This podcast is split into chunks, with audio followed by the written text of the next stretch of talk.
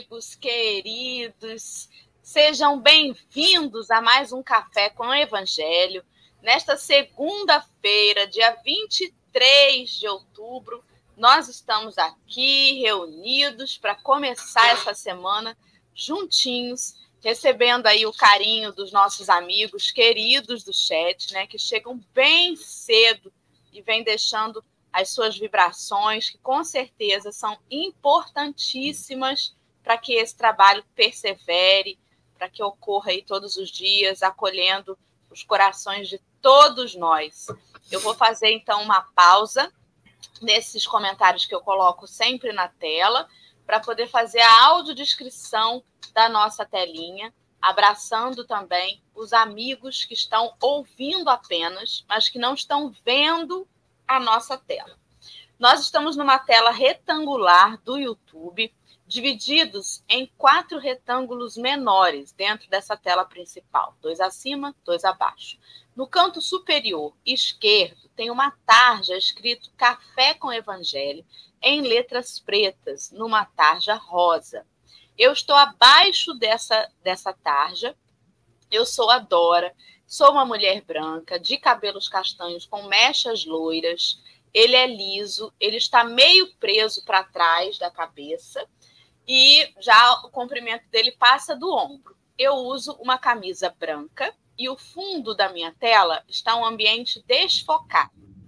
Ao meu lado, no canto superior direito, está a nossa intérprete de Libras, que é a Adriana. A Adriana é uma mulher branca, ela é loira, né, os cabelos loirinhos, é, ele está preso para trás da cabeça.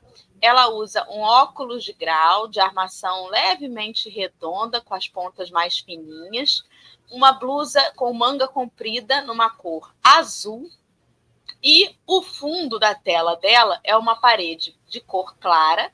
À esquerda vemos um vasinho de plantas.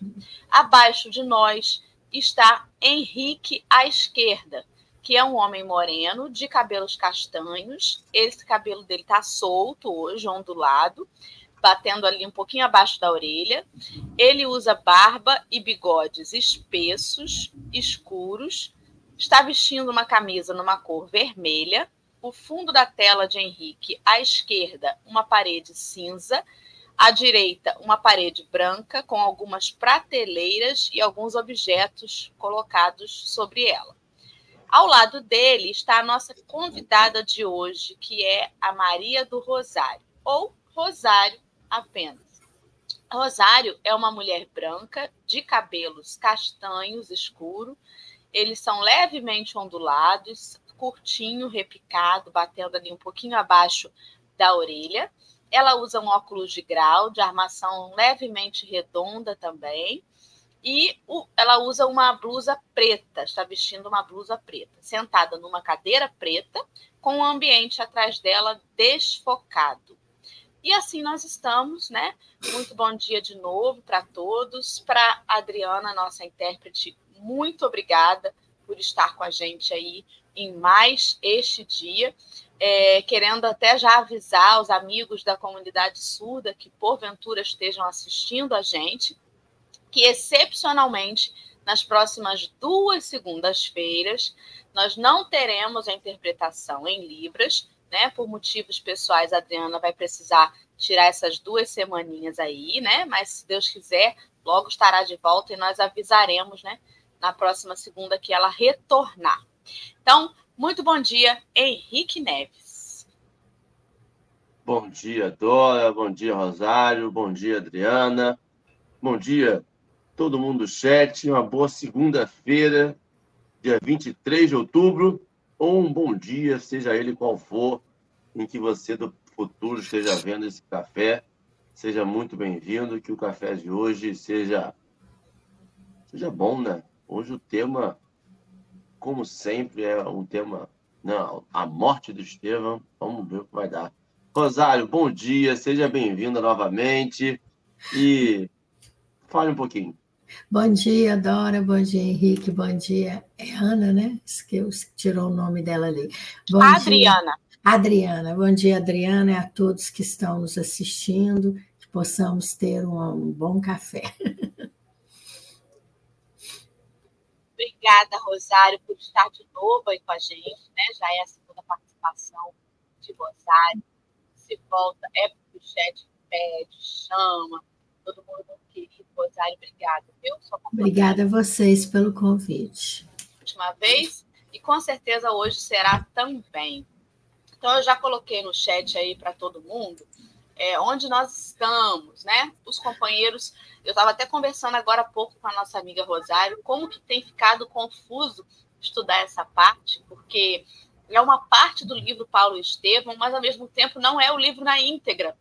Então, fica aquela coisa assim, tem parte que a gente já lê o livro, fica, meu Deus, mas essa parte vai pular, vai cortar, e, e realmente, né, a vontade que dá é da gente estudar o livro todo, mas como a gente está seguindo os comentários de Emmanuel pelos Atos dos Apóstolos, a obra organizada pelo Saulo e publicada pela FEB, ele utiliza apenas algumas partes do livro, né? E para ficar um pouquinho mais organizado, tentar deixar menos confuso para quem acompanha o programa, a gente tem utilizado a Bíblia do Caminho, que deixa separado lá por, por indicadores. E aí a gente consegue colocar quais são os indicadores de cada dia.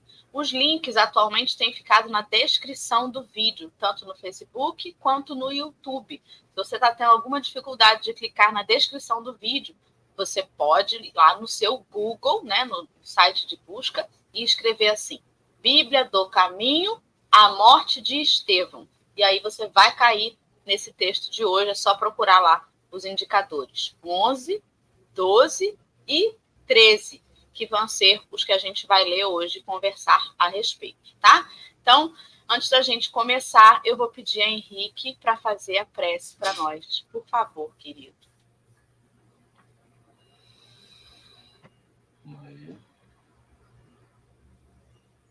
Demora demais. Então, quem puder nesse momento, acalmar nossos corações, para a gente conectar com essa espiritualidade amiga, agradecendo pela oportunidade do levantar, do despertar mais um dia, despertar já na tarefa, na tarefa de estudar, na tarefa de propagar, na tarefa de visualizar esse bem maior, essas palavras, esse ideal que o Cristo veio exemplificar para nós, que nós possamos, a partir desse estudo, a partir desse detalhamento que a gente vai fazer, que a gente consiga direcionar ao menos esse dia da forma como Cristo desenhou para nós. Que nós possamos estar despertos hoje mais do que nunca, encaminhando nosso, nossa encarnação para esse bem, para esse amor, para essa, esse bem maior que nos direciona sempre. Que assim seja, graças a Deus. Muito bem. Então, seu microfone está ligado. Então, agora a gente vai colocar a nossa intérprete e o texto na tela. Peraí, deixa eu colocar aqui. Isso. Nesse momento, a gente tem a Adriana à esquerda num quadrado maior e num retângulo menor, em letras rosa, em letras pretas e um fundo rosa, a gente tem o texto de hoje. E a nossa convidada, Rosário, vai fazer a leitura a gente vai ouvir a voz da Rosário, apesar dela não estar na tela. E aí, Rosário, fica à vontade, meu bem, para começar. Assim que finalizar a leitura, a gente volta para a configuração anterior da tela. Certo. Então, nesse dia, desde muito cedo, o mais alto Tribunal de Israel apresentava desusado movimento a execução do pregador do caminho constituía objeto de largos comentários. Sobretudo, os fariseus faziam questão de todos os informes. Ninguém queria perder o angustioso espetáculo. A igreja modesta de Simão Pedro, entretanto, não ousou aproximar-se para qualquer indagação.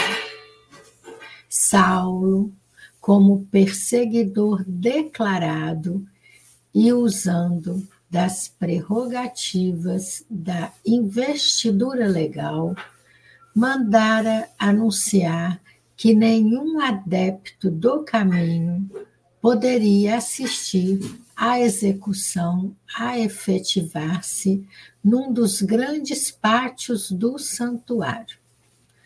Longas filas de soldados foram dispostas na grande praça para dispersar quaisquer grupos de mendigos que se formassem com intuitos desconhecidos. E, desde as primeiras horas da manhã, numerosos pedintes de Jerusalém eram corridos das imediações a golpes de chanfalho. Depois do meio-dia, autoridades e curiosos reuniam-se ávidos de sensação no recinto do Sinédrio, em abafado vozerio. Aguardava-se o sentenciado que chegou finalmente, cercado de escolta armada, como se fora um malfeitor comum. Estevão apresentava-se bastante desfigurado, embora o semblante não traísse a peculiar serenidade. O passo tardio, o cansaço extremo, as esquimoses das mãos e dos pés patenteavam os pesados tormentos físicos que lhe eram infligidos à sombra do calabouço. A barba crescida alterava-lhe o aspecto fisionômico. Todavia, os olhos tinham a mesma fulgurância de cristalina bondade. Em em meio da curiosidade geral, Saulo de Tarso o encarou satisfeito.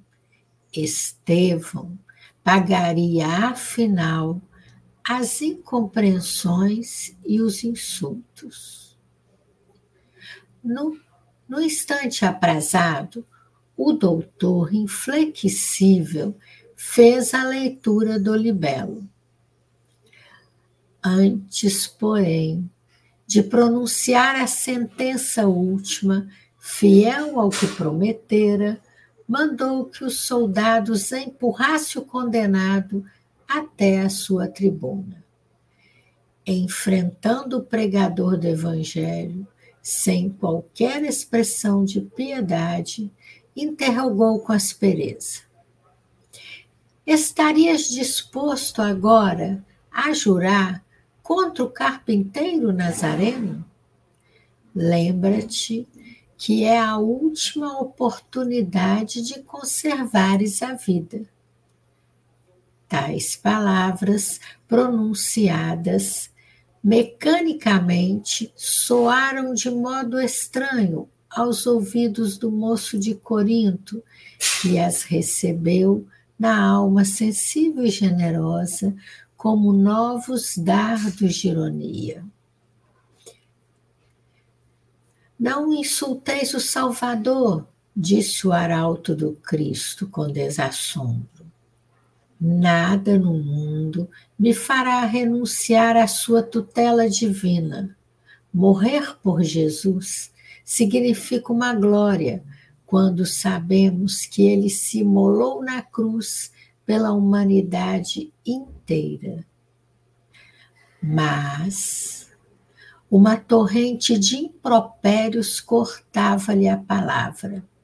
Basta, apredejemo-lo quanto antes, morte ao imundo, abaixo feiticeiro, blasfemo, caluniador.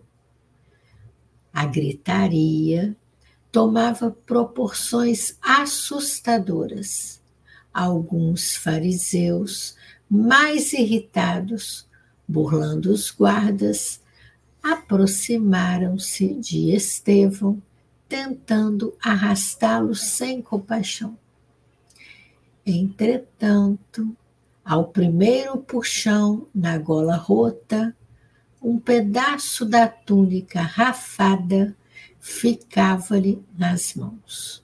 Foi necessário a intervenção da força armada para que o moço de Corinto não fosse estraçalhado ali mesmo pela multidão furiosa e delirante. Saulo, em altas vozes, ordenou a intervenção dos soldados. Queria a execução do discípulo do Evangelho, mas, contudo, o cerimonial previsto.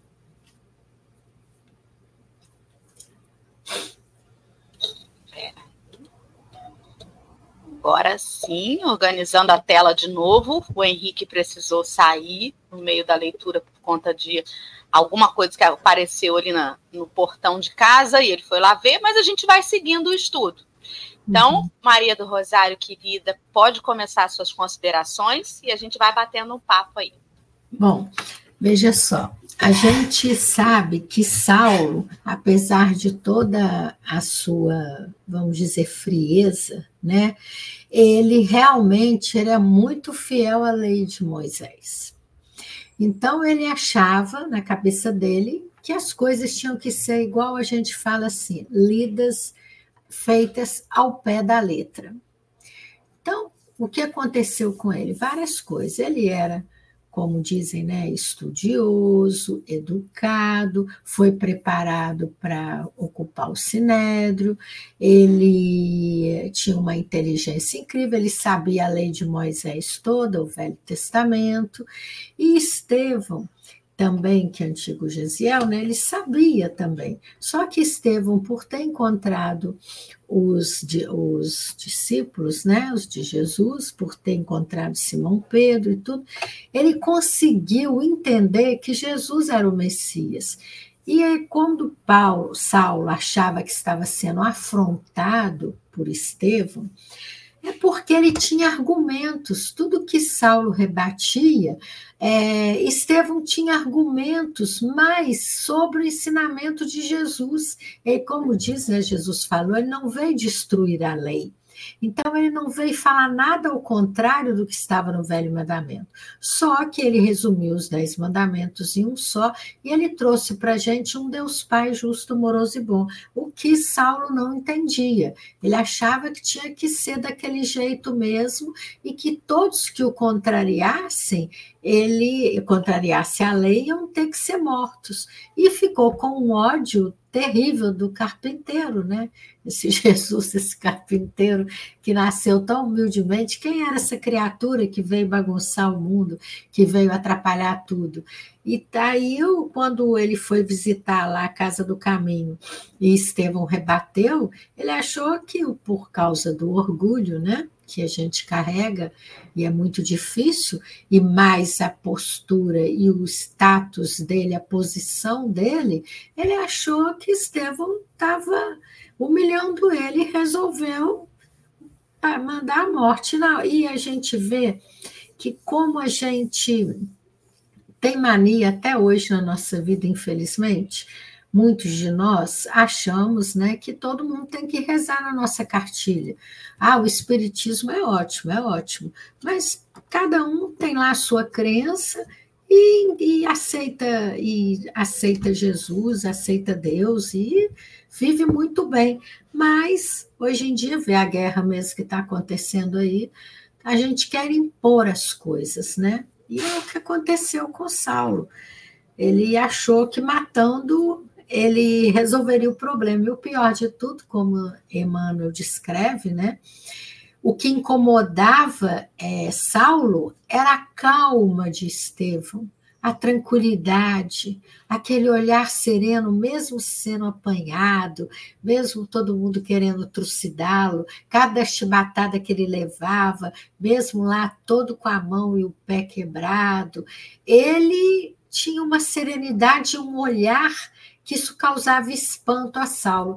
Mas a gente pode ampliar um pouco, não só espanto, talvez um pouco de inveja também. Como é que uma pessoa que aceita morrer por um carpinteiro, é cheio de dores, é espancado, acontece isso tudo com ele, ainda fica sereno e tranquilo e não arreda a mão da fidelidade a Jesus e ainda diz que é uma honra e uma glória morrer em nome dele. Então, quer dizer, é o, é o que a gente sabe. O corpo vai embora, morre. Mas o que a gente carrega dentro de nós, a essência, os talentos, os nossos ideais, o nosso jeito de ser, isso aí não tem chicote, não tem nada, não tem morte que acaba por a gente ser imortal e trazer essas qualidades, essas capacidades dentro de nós. Né? Muito bom, muito boa sua introdução, Rosário. Eu estava aqui pensando, é, nesse item indicador 11 aí, que a gente que você leu, começou a leitura, é, a gente passou nos estudos anteriores pelo julgamento né, do Estevão, uhum. e não teve o que, o que Estevão argumentasse, por mais lúcidas que fossem as suas palavras, né? Só uhum. deixaram Paulo, Saulo né, mais irado, mais é, enraivecido. Uhum. E aí, nesse dia que ia ser o dia em que ele ia ali ser. É, é, aí ele ia ter a é. pena, né? Que eles decidiram. É, no indicador 11 começa a falar que desde muito cedo esse tribunal de Israel apresentava muito movimento, né? Entre aqueles que estavam curiosos, entre aqueles que queriam saber dos informes de tudo, porque era um espetáculo. Esses acontecimentos eram um espetáculo. E achei interessante que a igreja modesta de Simão Pedro, aqueles irmãos que acolheram né, o Estevão, né, não ousou aproximar-se para qualquer indagação. Até porque o Saulo, que era um perseguidor declarado desse grupo, ele usou ali as prerrogativas dele para anunciar que nenhum daqueles da Casa do Caminho poderiam assistir à execução. Aí eu fico pensando, né? Por que é que Saulo é, ele proibiu que as pessoas assistissem, as pessoas do caminho assistissem à execução? Várias podem ser as razões, né? Mas assim, uma coisa que incomodou muito a ele foi que durante o julgamento de Estevão, os argumentos dele eram muito lúcidos, e as pessoas que estavam ali estavam sendo, assim, algumas estavam sendo convencidas daqueles argumentos. Algumas estavam pensando assim: olha, o que ele está falando faz sentido, né? Então ele não queria uma plateia que fosse é, compatível com Estevão, não queria uma plateia que estivesse de acordo com Estevão, porque já mexia demais com ele isso. E de alguma forma, aquela força moral do prisioneiro, Sim. com seu olhar calmo, né? Com, com a brandura que ele tinha nas palavras, aquilo estava incomodando demais Saulo. E aí talvez ele tenha pensado: se não tiver nenhum deles aqui, talvez ele esmoreça, talvez ele sucumba nessa fortaleza, né? Muito difícil dar um testemunho de fé sozinho. É verdade. Porque quando a vida nos propõe, e cada um de nós vai ter o seu momento do testemunho, né? Seja ele numa situação difícil, num desemprego, seja ele num diagnóstico, seja ele na, num luto, todos nós teremos o nosso momento de testemunhar aquilo que nós estudamos. E quanto uhum. mais a gente estuda, maior deve ser a nossa capacidade de testemunhar, porque nós conhecemos mas testemunhar entre amigos, entre corações que se compadecem conosco, nos fortalece, nos ajuda, sem sombra de dúvida. No momento de desafio, você olhar em volta e ver que tem ali pessoas que estão com você, que às vezes não precisam dar uma palavra, né? Mas que no olhar dizem assim, Rosário, eu tô contigo, né? Uhum. Henrique, estamos junto. Nossa, aquilo dá uma força, né? Muito. É, é, é uma coisa. Então, tirar do Estevão a possibilidade dele ter esses amigos, né?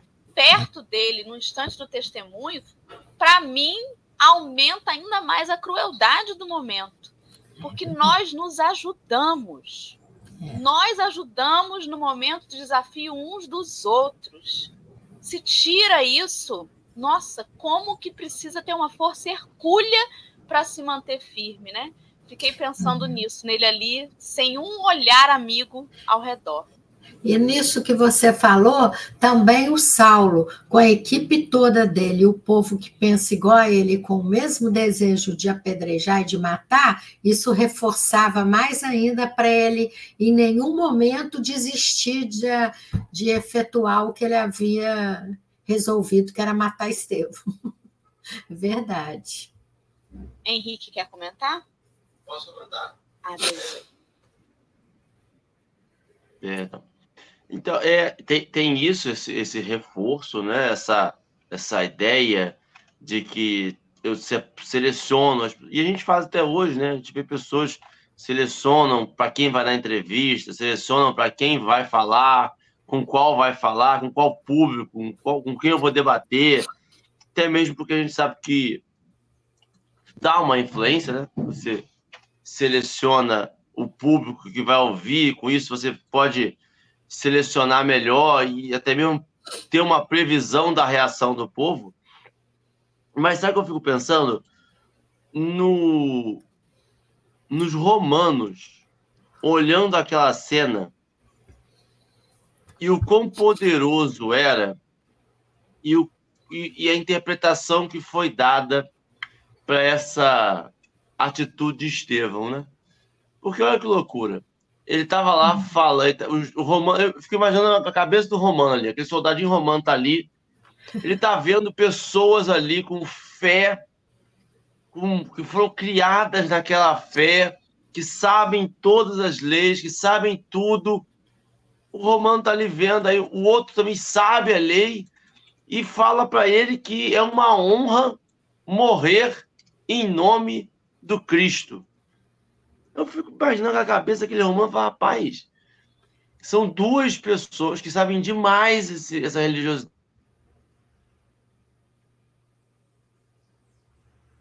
Então, eu tô te falando, o romano subjugou o povo, né, dominou. Mas o romano botou ordem. Foi o romano que deixou não bater no cara, que quando arrancou o pedaço da roupa, assim, ó, foi necessária a intervenção do soldado. Tem. E daí a gente entende por que, que a igreja apostólica romana veio com tanta. E, o quanto pode subverter um discurso. Porque o, o Estevão fez o discurso da interpretação que o Rosário falou. Depois daquilo ali, ele. Eu tô travando só a imagem, né? o meu áudio tá funcionando mal. Tá funcionando. Tá. É, depois, daqui, depois daquele conhecimento, depois que ele, ele vislumbrou esse encontro com Cristo, depois que ele, que ele modificou o seu pensamento, ele poderia morrer porque ele já entendeu que a vida daqui da Terra é passageira. Uhum. E que esse conhecimento ele não poderia.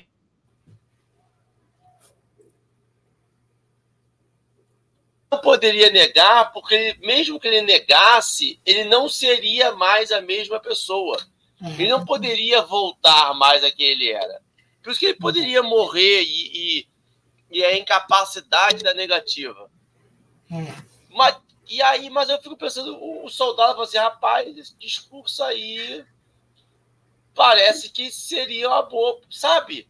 É um, é um discurso maravilhoso do Estevam, mas que serviu para muito tempo para uma dominação, que serviu para muito tempo para subverter uma ordem e dizer assim, por exemplo, a gente fala assim, a gente fala daquele, desse mesmo, não sei se é nesse mesmo livro, naquela, que a gente sempre lembra que as pessoas iam cantando para as uhum. arenas serem exterminadas, assim, nossa, que fé, que ótimo, que, que, que pessoa resignada, que pessoa.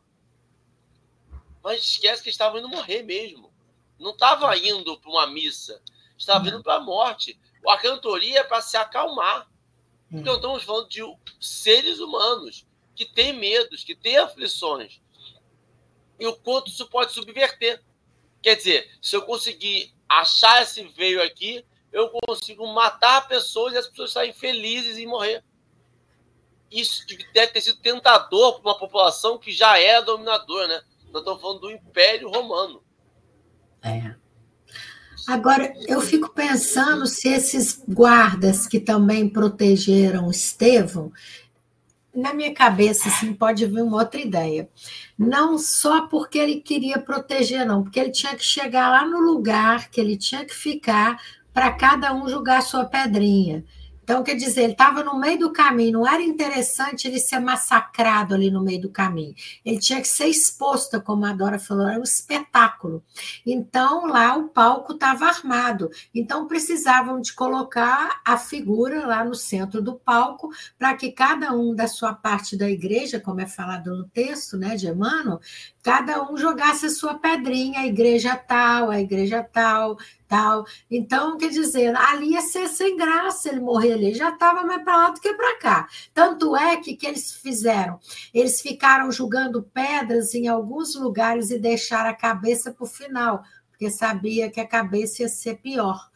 Então, quer dizer, joga no braço, quebra isso, quebra aquilo, quebra aquilo outro. Aí para durar mais o espetáculo, senão ele ia acabar em cinco minutos. E tinha um prazo X, porque Saulo depois tinha lá o brinde, né? A festa, gente, até arrepia, né? A festa. A gente brindar porque a gente matou uma pessoa, meu Jesus Cristo, sabe lá Deus se a gente estava lá.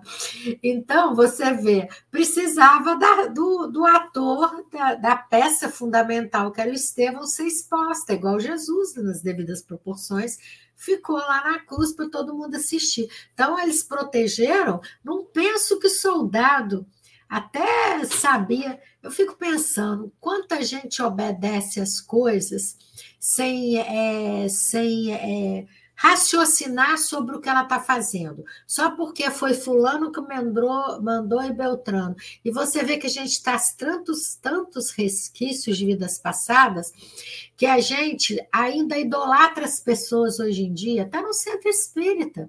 Você tem uma pessoa que você segue. Você não quer nem saber. Ah, fulano falou. Por quê? Ele é inteligente? É. Mas será que tem lógica? Gente, muitos de nós ainda não pensamos, não.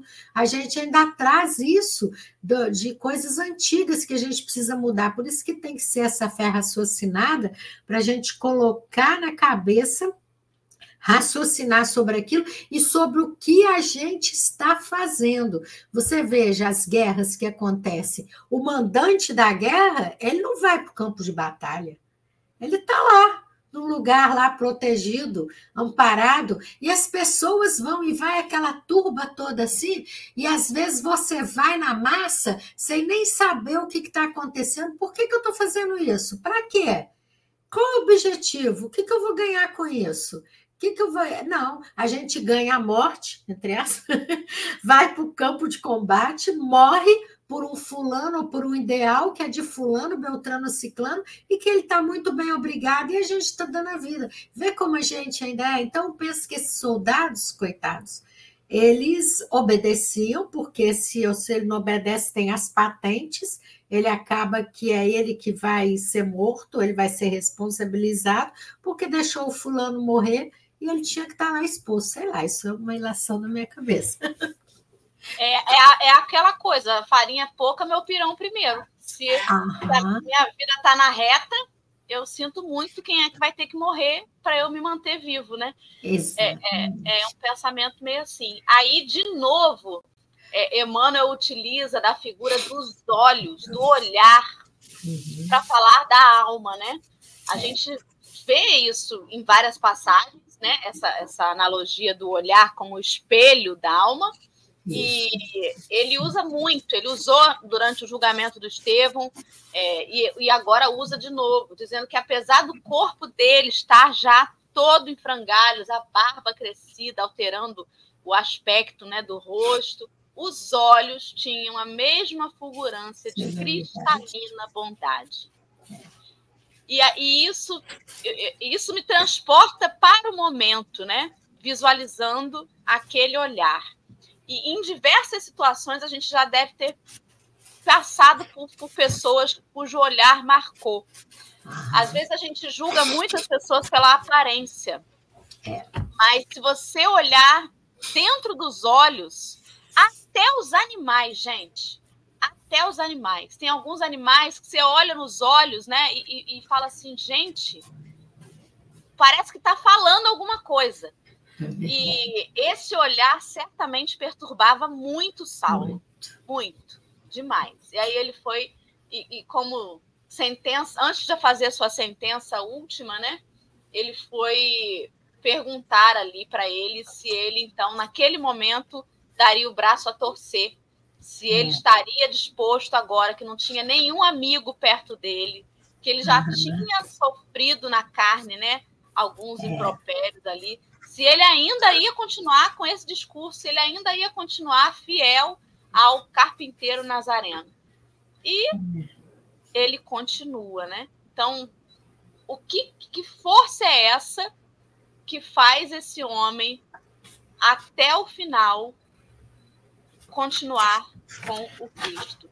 E aí eu, eu me coloco nessa situação, Rosário, Henrique e amigos. Eu sou tão fraquinha, gente. Se alguém puxar meu cabelo, eu tô falando, não, não, não, não.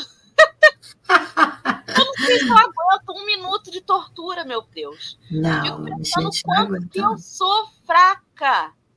É.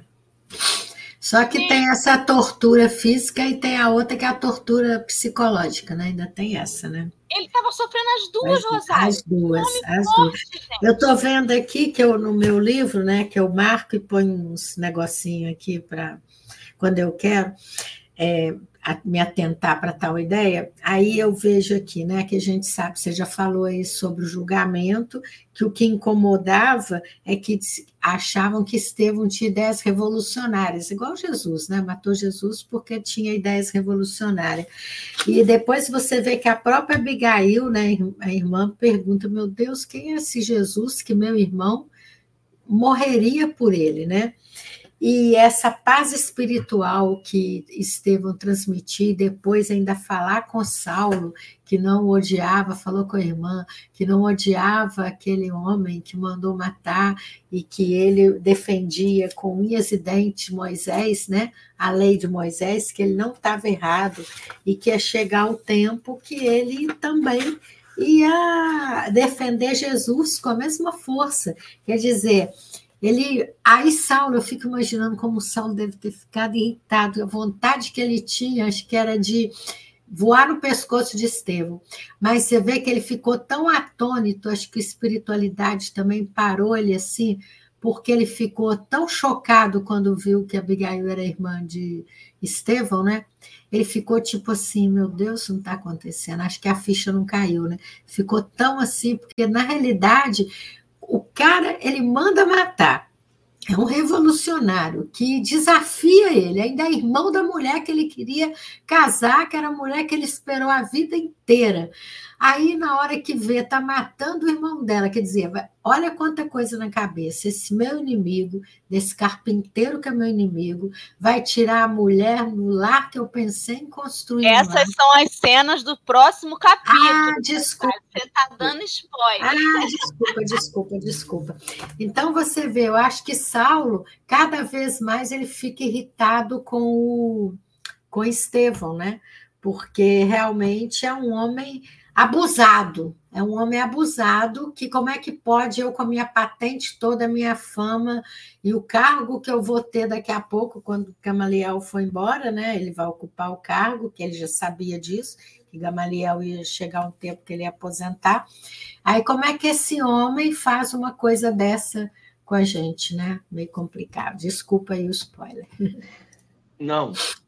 É, ó, acho interessantíssimo. Porque a gente fala aí, tá falando, e eu tô lendo os comentários no chat, e aí a gente se coloca muito é, como ainda nós espíritas muitas das vezes não falamos que somos espíritas, muitos espíritas não se não falam que são espíritas, não convidam ninguém para ir na casa espírita para assistir uma palestra, para ver uma tarefa, para porque ainda tem o preconceito, tem, né?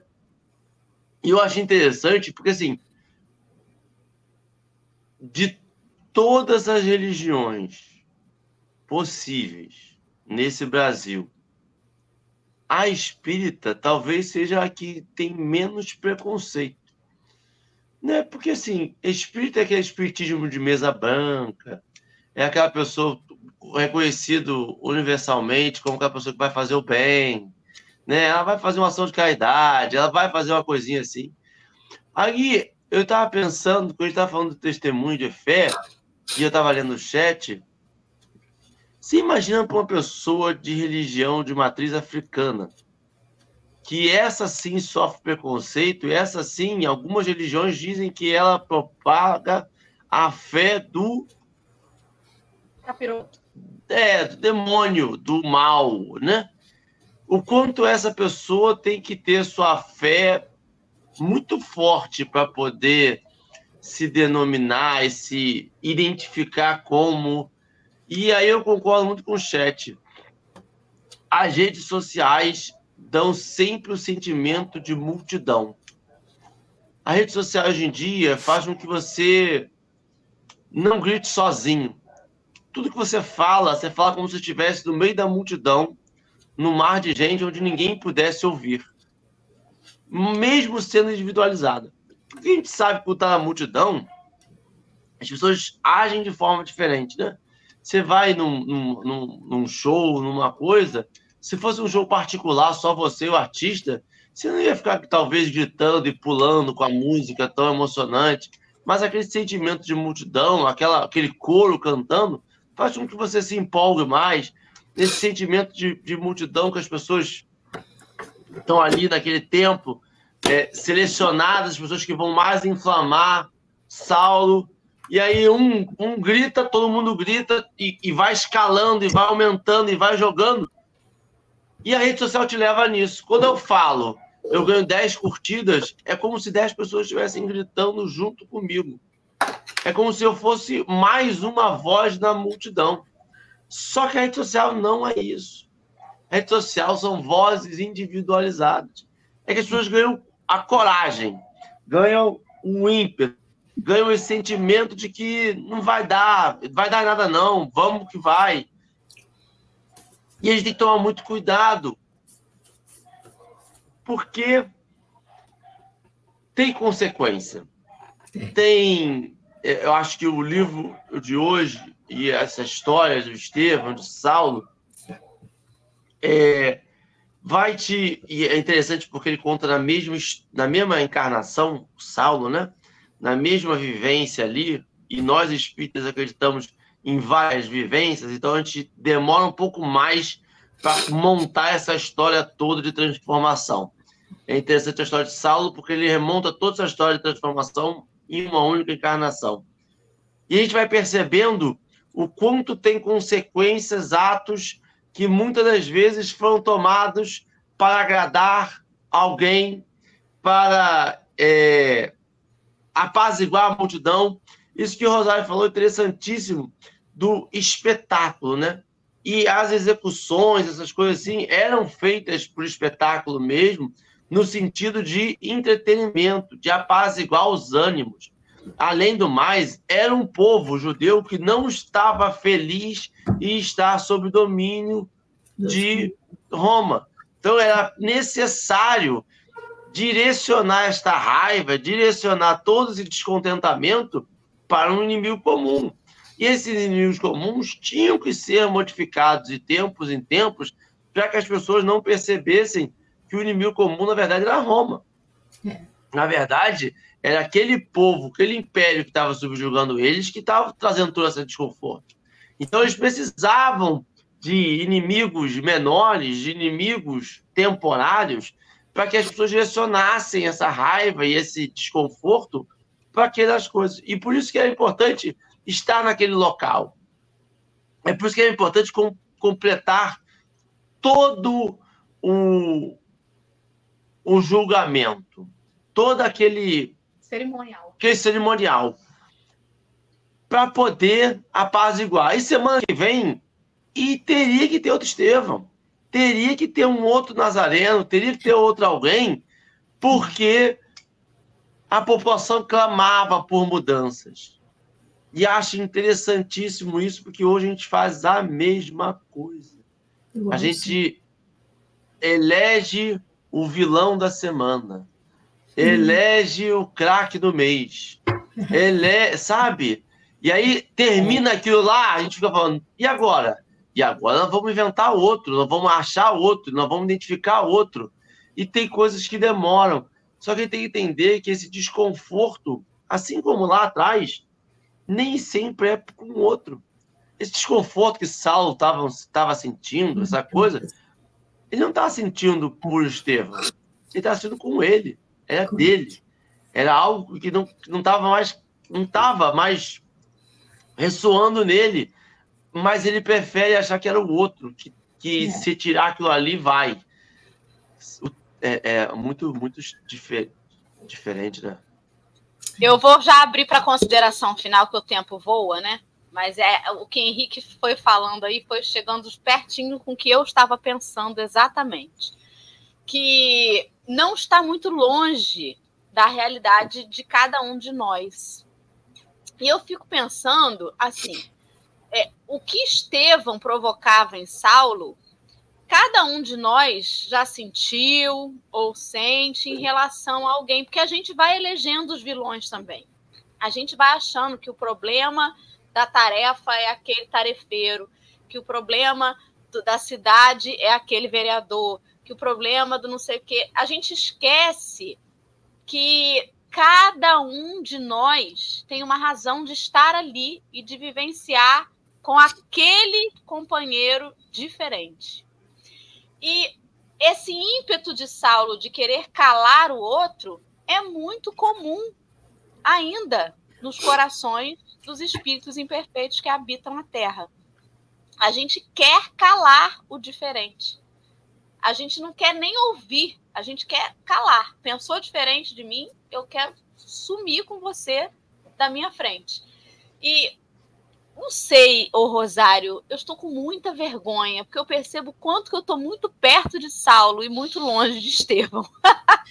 Todos nós, eu acho que a gente está mais perto de Saulo, porque, né, se Kardec disse que reconhece o verdadeiro espírita pela sua transformação moral e os esforços que faz para vencer a si mesmo, então, né, se a gente tem, fizer lá o que Santo Agostinho nos diz na 919A, se a gente começar a refletir, eu acho muito importante que a gente não mascare as nossas tendências. A gente fica com raiva no primeiro momento de fulano, beltrano, ciclano? Fica. Tem que pensar e depois lembrar o que eu acho muito importante que eu tento fazer. Primeiro, não ficar assistindo 500 vezes a mesma notícia. Ah, tenho isso, tá? Porque a gente não pode ficar desatualizada, mas não entrar na faixa, na sintonia daquela situação. Então, o que, que eu fico pensando? Eu penso assim, igual Jesus, quando ele estava sendo crucificado, ele falou: Pai, perdoa, porque eles não sabem o que estão fazendo. Por quê? Porque a gente está aqui até hoje. Eu, eu falo com minha amiga que a gente tem que berrar muito espiritismo, porque a gente já deturpou muita mensagem de Jesus, aí agora a gente tem que berrar espiritismo. Aí a gente vai falar em tal lugar, né? Em tal lugar, a gente fala assim: boa palestra, é, vai berrar hoje onde? Então, a gente sabe que Jesus falou, Pai, perdoa, porque a gente não sabia o que nós estávamos fazendo, porque, como diz no céu e inferno, o Código Penal da Vida Futura, que eu amo, Deus é bom, justo, mas não é cego. Então, a gente tem que arcar com as nossas responsabilidades. Então, quando eu vejo uma guerra dessa, todas essas, ou uma notícia que alguém fez isso, fez aquilo, eu falo, gente, coitado, eu oro e penso assim, igual Jesus falou, ele não sabe o que está fazendo. Ainda não chegou o momento dele. Então, a gente, num primeiro momento, é, eu trabalho muito com julgar, né? Porque a gente fica pensando assim, quem eu era há mil anos atrás? Que eu ainda sou trazendo esses sentimentos que é hora da raiva, da isso, daquilo. Trabalhar isso e pensar em Jesus. Gente, não tem jeito, por isso que ele é nosso modelo e guia. Não tem jeito. Quando a gente faz uma coisa, tá? A lei de Deus na consciência. O que, que Jesus faria? Como Jesus pensaria? Não tem resposta errada. o negócio é a gente querer ter essa força desse Saulo, porque a gente sabe que Saulo, Maria de Magdala, o próprio Pedro, quando negou Jesus, esses espíritos, eles já não eram criados ali, né? Eles já vêm de conquistas antigas e que vieram para dar o testemunho, e eu acho Pedro muito parecido com a gente, né? A gente é muito Pedro, porque a gente nega, faz essa coisa errada aí na cabeça da gente está errada, mas a gente ainda é assim, mas graças a Deus a gente já não age mais dessa forma. A gente agora está traçando um novo futuro. Isso que é importante a gente pensar, não julgar, orar por aquele que está fazendo as atrocidades que nós já fizemos no passado, senão a gente não estaria aqui num planeta expiação e prova, que isso dá uma ressonância, uma dor moral imensa na gente, e o que, que a gente pode fazer para a gente ajudar. A oração, o melhor presente. Orar por eles e agradecer a Deus que hoje a gente já está, como diz o Evangelho, melhor do que éramos há 100 anos e daqui a 100 anos estaremos melhor do que hoje. E aí, Rosário, eu vou pegar o seu gancho para fazer minhas considerações finais. É, você falou, uma prece é uma bela solução. E aí eu vou só acrescentar: seria a prece juntando com o não julgamento. Porque eu tenho que fazer a prece é. pelo agredido e pelo agressor. É tentando fazer uma grande misturada ali de que, sabe, são as pessoas que estão chorando. É. Se as pessoas estão chorando porque achavam que estão com a razão, se as pessoas estão chorando porque acham que estão sendo vítimas, elas estão ali naquele movimento e que muitas das vezes, assim como essa, esse público que estava no julgamento de hoje, não sabe a história toda. Não, não, não, tem, é muito complexo. E aí a gente vê hoje o que mais temos, e a sociedade te pede isso o tempo todo. E é interessante, né? Porque a sociedade te pede isso o tempo todo. E a gente fala sociedade como um ente terceirizado, em que a gente não, não faz ideia de quem é, aonde vive, e a gente esquece que a sociedade é o conjunto de nós. É o conjunto aqui de Dora, de Rosário, de Henrique, de Adriana, de pessoas que estão no chat. Esse, e a sociedade te pede o tempo todo opinião. Você está do lado de quem? Mas você acha que fulano ou ciclano? Mas olha só, agora nós estamos vivendo a guerra. Mas você é pró-Israel ou pró-palestino? É, mas, mas e aí você vai falar alguma coisa, talvez um conceito histórico para relembrar, só para dizer que as coisas são mais complexas do que branco e preto, do que par e ímpar, do que esse mundo binário que as pessoas tentam inventar. Ah, você está defendendo fulano, está defendendo ciclano. Não, eu estou dizendo só que as coisas são complexas e que, e que é uma guerra, e que na guerra não há vencedor, e que na guerra está todo mundo perdendo enquanto humanidade. Enquanto humanidade. E aí a gente vê pessoas posicionando navios, pessoas dizendo que agora é o momento de acabar com uma população, e pessoas dizendo, gente, então estamos falando de uma guerra. Aí você olha o texto de hoje, Talvez se fosse hoje, a gente faria a mesma coisa. Mesma coisa. A gente quer o espetáculo completo. Eu paguei o ingresso para ver o apedrejamento. Eu quero o ingresso completo. Quando, quando a pessoa pega e fala assim, ó, só vai acabar quando acabar o último do ciclano. Eu estou pagando pelo espetáculo completo. Quando vai fazer uma votação para acabar com a guerra e alguém é contra um cessar-fogo, eu estou dizendo que eu quero que o errado pague. E eu já defini quem vai ser o errado e quem vai ser o certo. Gente, eu estou falando de vidas. É. O não matarás, olha, tem, já tem um tempinho. E a gente quer o gosto do sangue, a gente quer aquele momento. Sabe? Quando a gente faz essa prece, essa prece tem que vir de novo, sem julgamento de nada, pró ninguém. O único é o pró-vida pró-vida, não pró-vida como a gente está tentando distorcer, mas é pró-vida daquele neném que vai nascer, daquela pessoa que está com 10 anos de idade, que está com 17, que está com 20, que está com Qualquer 60, vida. que está com 100, que do, a pró-vida é a vida do assassino, pró-vida é, é, é, do rapaz que roubou o seu iPhone que você passou 30 anos para comprar, mas que ele roubou, é pró-vida dele também. É pró-vida do terrorista, é pró-vida da pessoa, é pró-vida de todo mundo. Quando a gente é faz essa mundo. prece e é. assim, pai, perdoa, que eles não sabem o que fazem, é lembrar de novo, eles não podem saber. Porque uma vez sabendo o que fazem, eles são obrigados mentalmente a agir como Estevão. Se for para voltar a ser quem eu era, eu prefiro a morte. Se for para negar a verdade que hoje eu reconheço, pode me levar para a crucificação, pode me levar para o apedrejamento. Eu não tenho como voltar a ser o que é. Não existe retroagir, porque a lei não é retroagir. Eu não tenho como voltar a ser um, um, um. Eu não posso pegar um tacape e viver como... Não tem como. Eu, existe uma lei de progresso. Existe uma lei que quer o meu bem o tempo todo. É nela que eu tenho que acreditar. Então, quando a gente faz essa prece, quando a gente para e fala assim, que tenha paz, talvez é que tenha um cessar-fogo assumindo a baixa de um lado, assumindo a baixa de um outro e tentando ver se a próxima geração tem mais lucidez para sentar e conversar.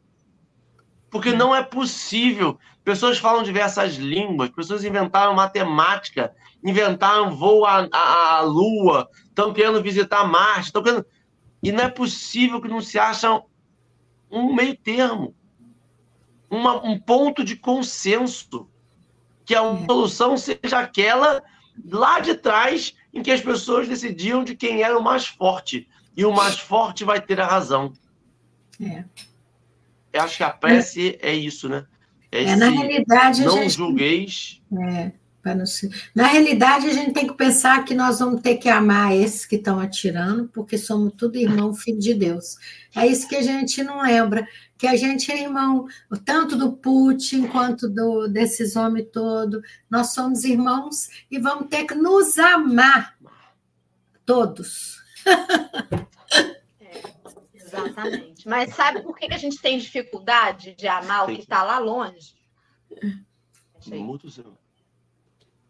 Porque a gente tem dificuldade de amar o que está perto.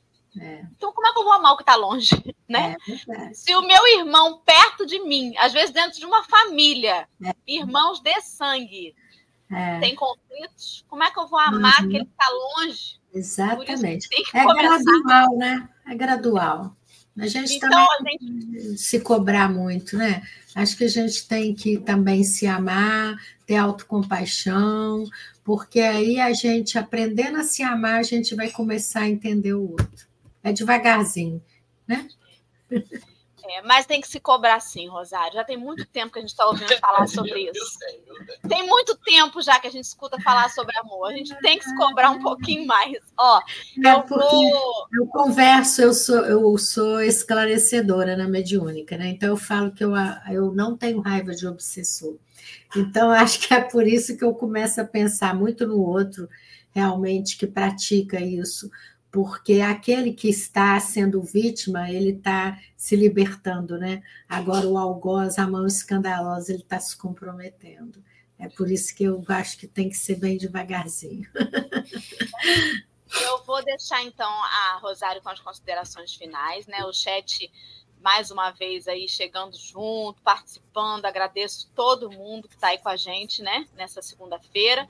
Rosário, foi ótimo te ouvir nessa manhã, né? Mais uma vez você brilhou aqui no café com a gente. Muito obrigada. Obrigada, Adriana, por essa contribuição tão importante de estar aqui com a gente, traduzindo aí, interpretando, né, para Libras é, o, no, o nosso bate-papo. E, Rosário, vou deixar você com as suas últimas palavras tá. e a prece para encerrar, por favor. Tá. Eu quero agradecer a todos vocês. É muito gostoso isso aqui, porque a gente passa a trocar ideia, né? O estudo é isso, né? Você começa a ver pontos que às vezes você não pensava. Um fala uma coisa e te abre a cabeça. Muito obrigada, obrigada, Adriana, obrigada, Dora, Henrique, obrigada a todos que estão no chat também, muito carinhosos. E foi ótimo passar essa manhã com vocês. Então vamos orar.